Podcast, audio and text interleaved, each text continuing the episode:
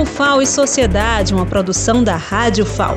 Entrevistas sobre grandes temas da atualidade. Toda semana um episódio novo, de segunda a sábado, com audições às 11 da manhã, às 5 da tarde e às 11 horas da noite. O FAO e Sociedade, apresentação Lenilda Luna.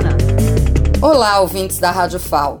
O tema de hoje no programa O FAO e Sociedade não é um assunto fácil, mas é preciso ser discutido por toda a comunidade universitária.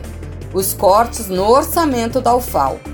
Conforme a nota publicada pela Pró-Reitoria de Gestão Institucional, Proginst, o governo federal promoveu um bloqueio de 14,5% das despesas primárias discricionárias das universidades, institutos e vários outros órgãos do Executivo Federal. Para a UFAO, isso representa uma perda de mais de 14 milhões de reais e atinge diretamente e em larga escala os contratos dos serviços essenciais para manter a instituição aberta e funcionando. Além disso, a rubrica da assistência estudantil perderá mais de 3,5 milhões de reais. E a nossa Escola Técnica de Artes, ETA, também foi atingida pelo bloqueio e terá uma redução de 100 mil reais no seu orçamento. O pró-reitor de gestão institucional, Jarman Derico, e o reitor da UFAL, José Aldo Tonholo, estão buscando formas de reverter esse prejuízo. A situação é preocupante, não é, Jarman? Olha, estarrecedor, estarrecedor é esse corte do governo no orçamento das universidades. Nós que na UFAL estamos com orçamento menor que 2011, ainda vamos amargar essa perda de mais de 14 milhões de reais. Viu? As ações de gestão, as ações da ETA, as ações da Proeste, todas vão ser impactadas com esse corte estarrecedor. Precisamos articular, conversar de forma suprapartidária com as bancadas, os parlamentares de oposição, de situação, todos precisam acompanhar e fazer alguma coisa para reverter essa situação do bloqueio. Pois é, pró-reitor, o orçamento da educação e da ciência deve ser prioritário para um projeto de desenvolvimento social e econômico. Reitor José Aldo Tonholo, pode falar sobre a importância da UFAL para o estado de Alagoas? A Universidade Federal de Alagoas, até por estar localizada num estado bastante pequeno, em que as pessoas se conhecem e conseguem se relacionar com facilidade, ela tem é, uma capacidade muito grande de, de interagir com as várias esferas, é, seja do poder público, organizações sociais, né? E aí, quando a gente está falando de poder público, é, desde prefeituras até governo do estado. Nesse momento muito especial do lançamento das interações de sucesso entre universidades, eh, instituições de ensino superior e, e comunidade, a gente teve o privilégio de receber duas citações extremamente relevantes. Uma, delas, uma delas aconteceu durante a, a Covid, né, quando da necessidade de monitoramento dos casos é, de Covid, os nossos pesquisadores conseguiram interagir com toda a propriedade com o município de Maragogi e isso evitou que a doença se alastrasse né, com o controle da aglomeração de um lado e dos casos infectados de outro. Então, isso permitiu um planejamento é, urbano muito é, favorável à contenção da doença.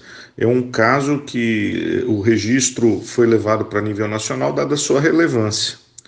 Né? De outro lado, a gente tem a expedição do Rio São Francisco, que é a maior é, expedição científica do país, que abrange aproximadamente 25 municípios é, da área de influência do Baixo Rio São Francisco e a, afeta toda uma população que, por vezes, tem sido esquecida pelos programas oficiais, particularmente programas federais né, e, e, e estaduais.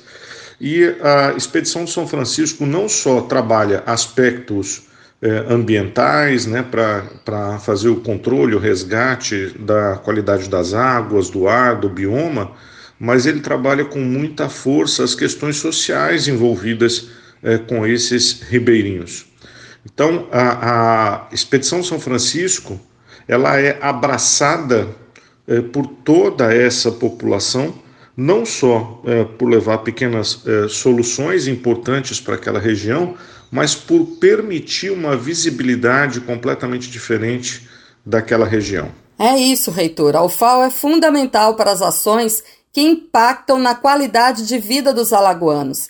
E essa é uma realidade do país, onde as instituições de ensino superior colaboram não só na formação de profissionais de várias áreas do conhecimento, mas desenvolvem projetos científicos e de extensão que beneficiam diretamente a população.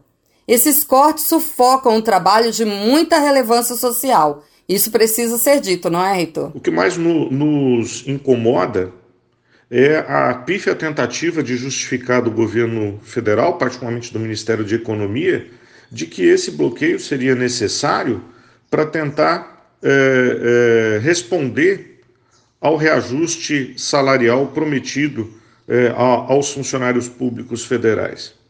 Né? Essa justificativa é pífia, né? não, não tem nexo, né? e, e me incomoda muito que seja feito exatamente no momento né, de eleição de presidência da, da República, quando esses salários têm sido congelados há pelo menos quatro anos.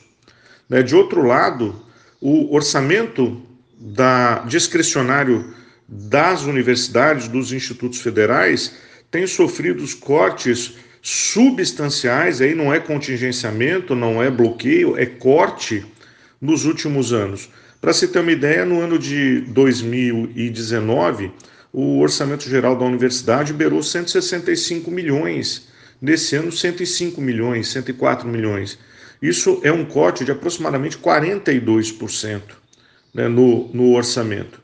Então, é, é, um, é um, corte que não, não se justifica não só é, pela quantidade de atividades que a gente faz e que continua fazendo, mas que existem compromissos que são compromissos fixos né, que, que não podem é, ser retirados, como, por exemplo, pagamento de água, de luz, né, é, das contas de internet, a manutenção dos nossos prédios. O estado de Alagoas vem agora de um período muito forte de chuvas. Né, os prédios da universidade todos precisam de manutenção.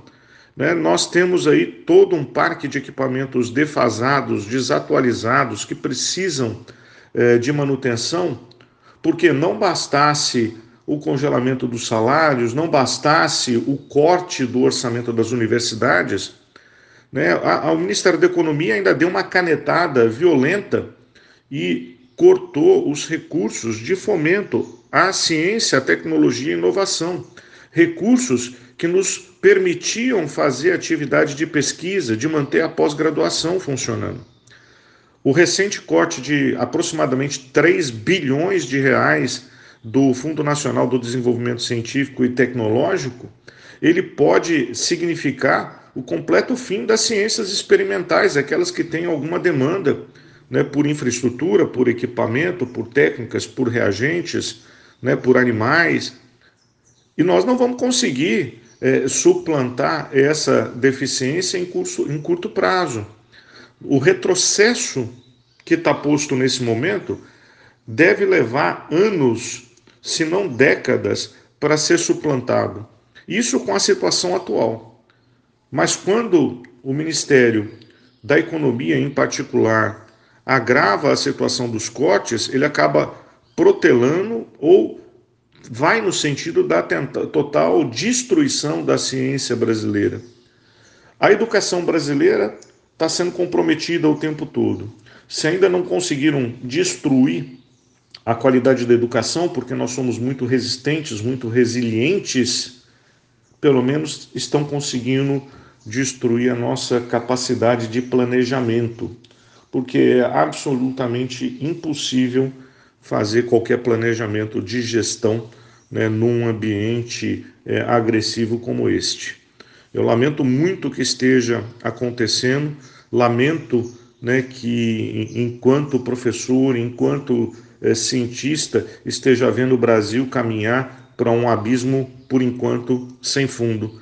Né? Nós precisamos urgentemente da revisão desses procedimentos, da mudança da ótica nacional, de entender a importância da educação, da ciência, da tecnologia, da inovação, para que a gente tenha um país menos desigual. 42% é um corte muito alto. Imagine se você que está nos ouvindo agora tivesse que adequar os seus gastos mensais com o salário cortado quase pela metade. A situação já não está boa e pode ficar insustentável. É grave. Por isso, a comunidade universitária está se mobilizando. A Tatiana Machado, coordenadora do DCE Quilombo dos Palmares, está aqui para falar sobre isso. O que os estudantes estão planejando fazer para denunciar a situação? Semana passada houve uma assembleia estudantil aqui na UFAL e foi aprovado nessa assembleia o calendário nacional de lutas contra os cortes na educação. No dia 9, será atos nacionais por todo o Brasil contra esses cortes e no dia 14 a gente vai ocupar Brasília.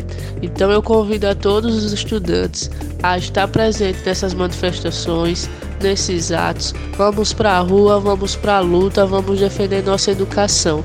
Muito bem, Tatiana, é hora de toda a sociedade se unir em defesa da universidade pública. Dia 9 de junho será um dia de mobilização nos estados. E no dia 14 de junho, as delegações vão para Brasília. Vamos acompanhar as convocações e participar. Compartilhem o programa UFAO e Sociedade. Até a próxima semana!